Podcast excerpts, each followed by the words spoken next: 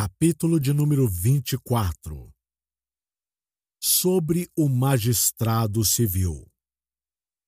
Parágrafo de número 1 Deus, o Senhor Supremo e Rei de todo o mundo, ordenou os magistrados civis para que estejam abaixo dele, sobre o povo, para a sua própria glória e para o bem público.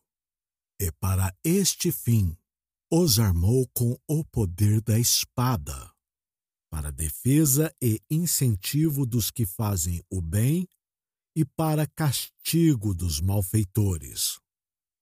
Parágrafo de número 2. É lícito que os cristãos aceitem e exerçam o ofício de magistrado quando chamados a isso. E em sua administração, eles devem especialmente manter a justiça e a paz, segundo todas as leis de cada reino e comunidade, de modo que, para esse efeito, podem legalmente, agora sob o Novo Testamento, empreender guerra em ocasiões justas e necessárias. Parágrafo de número 3.